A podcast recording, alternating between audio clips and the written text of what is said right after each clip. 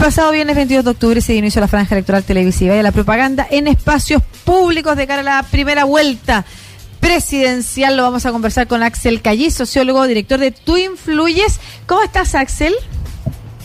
Hola, Lucía. Buenos días. Buenas mm, tardes. buenos días, buenas tardes. ¿Viste la franja? Me imagino que sí.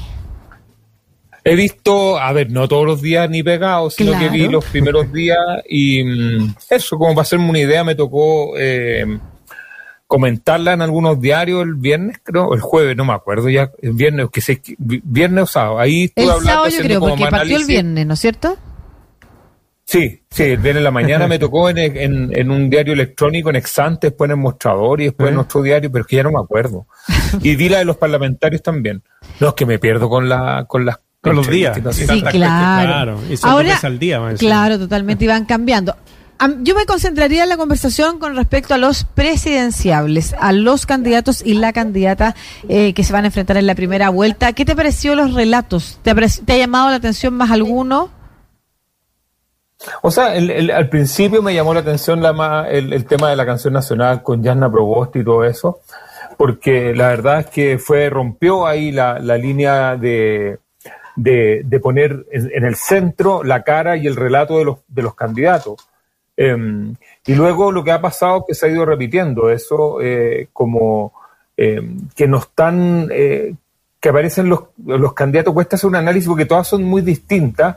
aparentemente, yo, yo te podría decir que hay como un grupo de tres o cuatro que tienen como una asimilación, que tratan de encontrar un concepto que es la de Boric, Sichel y Yasna que tratan de encontrar un concepto árbol, zapato, eh, lo indígena, lo, lo, del pueblo, lo medioambiental, y el resto son más, más publicitarias, si se puede decir. Y creo que la de París está lejos la, la, más, la más discreta de todas. Sí, bueno, eh, sí, hay un tema de recursos ahí, parece una grabación además digital como, como poca producción, cuando nosotros vemos en la franja en general un montón de recursos en producción que es cinematográfica y son muy bonitas. Eh, quisiera, por si alguien se lo perdió, eh, relatar de qué se trataba esa franja a la que tú hacías alusión. El, en, el viernes en la noche, creo que fue, en la franja de Yasna Proboste, la mayoría eran bastante similares, salvo, claro, esta, esta cosa como media rara de París hablando con un fondo y un escudo, muy extraño. Eh, también José Antonio Cas sentado de frente a la cámara, muy serio, muy compuesto. Pero las otras relato en torno a conceptos, ¿no es cierto? Como tú señalabas, muy cinematográficas, todas bonitas imágenes, bien parecidas. Eh, con, art, con art esta eh, palabra de en voces de los mismos eh, candidatos. Y en el caso de Yasna Proboste, lo que hace la franja es la interpretación del himno eh, nacional por parte de un cantante que creo que se llama Nicolás Durán, yo no lo, yo no lo conocía, muy en crudo, mientras sale un mensaje en homenaje a las personas fallecidas por COVID. Y en ese contexto de ese mensaje también se hace un llamado a la unión ya las cosas que no pueden pasar en Chile. Y, y, en, y en ese sentido como que marcó una gran diferencia respecto de lo que tradicionalmente uno espera de las campañas, no aparecía ni la candidata hablando, ni propuesta, ni nada, sino que como un sentido mensaje que incluía este homenaje, ¿no es cierto? Em, ¿Y te parece que eso le, pudiera permitir, o que hay alguno, ya sea en el caso de, de Yasna por eso, o, o, esta cosa de cast, de hablarle a la cámara, muy serio, muy compuesto, ¿te parece que alguno pudiera eh, permitirse eh, llamar como ganador hasta el momento de lo que ha pasado con la franja, alguien que haya golpeado, porque en la primera vuelta Boric fue un acertazo lo del, lo del árbol, pero en esta no sé si hay alguien que pudiera, del que pudiéramos decir algo similar. Es, complejo porque eh, ellos se programan, en general los candidatos se programan para las dos semanas, entonces, o, todo lo que dure la, la la, extensión de la franja, entonces van sacando, voy a decirlo en términos bien chilenos, como siempre hablo, los cartuchos de a poco, no es que así van a tirar toda la carne a la parrilla, y perdón por el, lenguaje coloquial, pero mm. yo creo que van a ir dosificando los contenidos. Eh, y yo creo que esto eh, tiene que ver con las personas que ven la franja. Yo creo que esto es súper interesante porque en general las personas que ven la franja son los más pobres, eso es lo primero y son las personas de más edad, que son los que ven la televisión abierta. Eh, las personas de más altos eh, niveles socioeconómicos tienden a escapar de la franja eh, en el cable o en otro tipo de pantalla. Y para qué decir los menores de 30 años que prácticamente, o menores de 25 no ven televisión. O sea, ellos están con otros tipos de streaming, redes sociales. Entonces, la franja tenemos que verla en ese contexto de que es parecida a lo de los debates, son la franja y sus productos derivados, no es la, la, franja propiamente tal a la hora que se transmite. De hecho, yo no tengo estudios de eso, me gustaría ver si el Consejo lo puede hacer.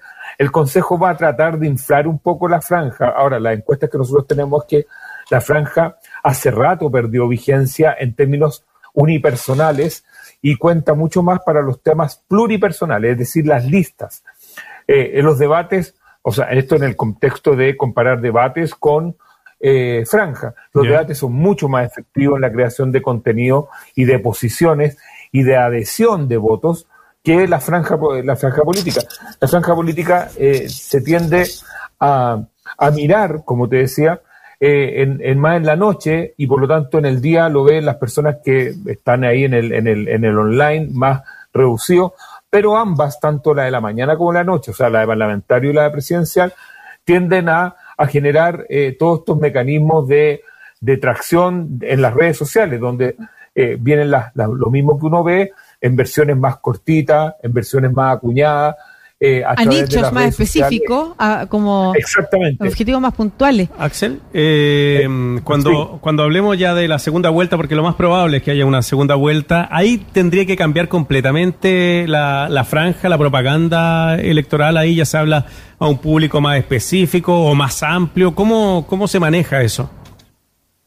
A ver, la, la, primera vuelta es una, es una preselección de candidatos donde quedan dos o candidatas eh, y por lo tanto, la estrategia de la primera vuelta, esto, esto no lo tienen muy claro los candidatos. Yo he visto que hay unos que andan medio perdidos con los, con los objetivos, que están jugando la primera vuelta como si fuera la segunda, que es cuando uno plantea estas dicotomías o cuando mm. plantea eh, las campañas del miedo, del terror y todas estas cosas.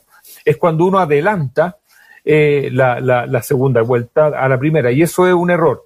lo, lo que hay que hacer es tratar de llegar primero o segundo, que en este caso está ahí la lucha eh, entre Kass y Boric, los cuales ellos mismos se han reconocido como primero y segundo, es decir, se interpelan como primero y segundo, lo cual hace que el, público piense que existen solo dos y no siete. Eh, y de atrás va a estar el tercero y cuarto, o cuarta, o, tercera y cuarta, en términos de Yasna Proboste con Sichel, tratando de meterse en la parte de arriba y por lo tanto, eh, las primeras vueltas tienen que ver con asegurar los públicos duros de cada uno, electores duros, hacer que vayan a votar y eh, en general los electores tienden a votar un poquito más irracionalmente eh, que, en la, que en la segunda vuelta. O sea, como se dice normalmente, se vota con el corazón en la primera y con la cabeza en la segunda. Mm. Así que después viene todo esto de, de, que se limpia un poco el, los electorados en lo que está sucediendo en Chile también, esto ya lo, he dicho hasta el cansancio, eh, la gente sale y entra o entra y sale de las elecciones eh, y no van a votar todos como antes. Eh, era un ejercicio bastante usual que muchas personas, como a la antigua, sumaban todos los, votos de, por ejemplo, de oposición y todos los votos de, oficialismo y decían, ah, estos son los resultados de la segunda vuelta. Eso ya no, no es así. Claro, mm. toda la razón. Ahora, ¿cómo nos explica a propósito de, que tú también eh, tienes una, agencia dedicada a este tema, pero haces una encuesta mensual? Eh, ¿Cómo se dedica a que la encuesta semanal eh, tenga diferencias tan grandes con otras que andan circulando ahí respecto de los porcentajes? ¿Qué está pasando con las encuestas en Chile? Em, lo que está pasando en la encuesta en Chile es que como se ha sublevado el elector, eh, ya no sabe, pasan varias cosas, las voy a enumerar porque para que no sea tan latero. Uno, tenemos voto voluntario. Dos, los electores y electoras cada vez toman la decisión del voto más cerca del día de la elección. Tres, eh, como es voluntario, la, primera decisión, eh, a lo mejor usted puede decir que en un mismo acto, pero la primera decisión que se toman, algunos es decir, sé que voy a votar y después dicen, ya, ¿por quién voy a votar? Y otros que dicen, ya, voy a votar por este, por lo tanto estoy tomando la decisión de ir a votar al tiro por este o por esta. Eh, y esas son dos decisiones en una.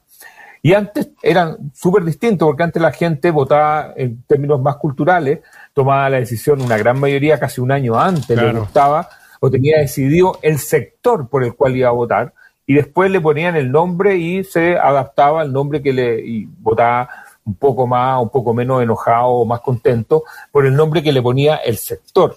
Hoy en día eso ha desaparecido. Sí, Axel, solo una pregunta concreta. Yo entiendo perfectamente que hay razones, además el tiempo antes con las que ya no pueden publicar y en fin, eh, las encuestas no pueden ser tan precisas. Mi duda es cómo entre una encuesta y otra hay tan, hay diferencias de 10 puntos prácticamente hoy día entre la que circula de Criteria, por ejemplo, eh, o el Pulso y la Academ. Entonces, me refiero más como a la metodología. Yo no he visto la, de criterio hoy día, eh, no, no, la tengo, si tienen me la manda. Eh, vi, vi la otra, que es el sondeo semanal. E, ese es un sondeo de opinión pública donde no se distingue el votante probable o no. O sea, mm. eh, no, no, es una, no, no, no, es una encuesta, como se dice, electoral. ahora, encuesta, cuesta mucho hacer encuestas electorales por los factores que te dije al principio, Lucía. O sea, o Marcelo, eh, cuesta mucho determinar quién va a ir a probar, a quién va a ir a votar. Y no es que los chilenos sean mala onda y no te lo digan, es que ellos mismos no saben. Entonces, eh, hoy en día tú le preguntas a todos esto, mira, hagan un ejercicio alguna vez. Es como cuando uno está con un grupo de amigos, familia, y uno dice, oye, en un mes más, ¿quién se anima a ir a subir el cerro, no sé, X? ah, buena onda, ya, todo. Pero tres días antes, eh, si uno hace la misma pregunta, y tú vas a decir, oye, no, pero es que sabes que yo estoy comprometido, no, que yo tengo. Y empieza el, el, el, el sedazo a operar eh, de una forma bastante significativa. O sea, hasta cuando se hacen encuestas de opinión pública, contesta todo el mundo y cuando uno las trata de filtrar a lo que es el votante probable, que son las personas que realmente van a ir a votar, eh, se achica o cambia el resultado. Por eso hay que distinguir una encuesta de otra. Y como tú bien dices, Lucía, en, en, Chile no se pueden hacer encuestas sobre la elección, sino que hay que hacerlas mucho antes, más o menos como un mes antes, para que se publiquen 15 días. Por ejemplo, nosotros ya vamos a empezar a encuestar porque sabemos que la ley no nos permite publicar más allá el 5 o 6 de noviembre. Entonces, eh, porque como la elección es el 21, hay que contarle los 15 días que protege la ley del blackout y todo eso, no, no hay que, hay que ahí publicar tipo 5 o 6 de noviembre, 4, 5 o 6 de noviembre, pero no más allá de eso.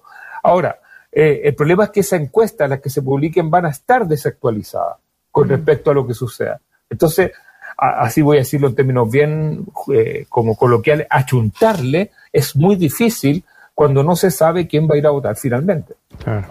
Muchas gracias, Axel Callí, sociólogo director de Tú Influyes, conversando un poquito de lo que fue eh, el primer fin de semana de franja electoral y también de lo que está pasando a nivel. Hablamos un poco de la franja. Bueno, pero ojo, ah, lo último que decir, eh, sí, pero eh, a los que más les sirve la franja es a, los parlamentarios. ¿ah? Eso es como a lejos, porque ahí sí que la gente no los conoce a nadie, muy poquito. Claro. Sí.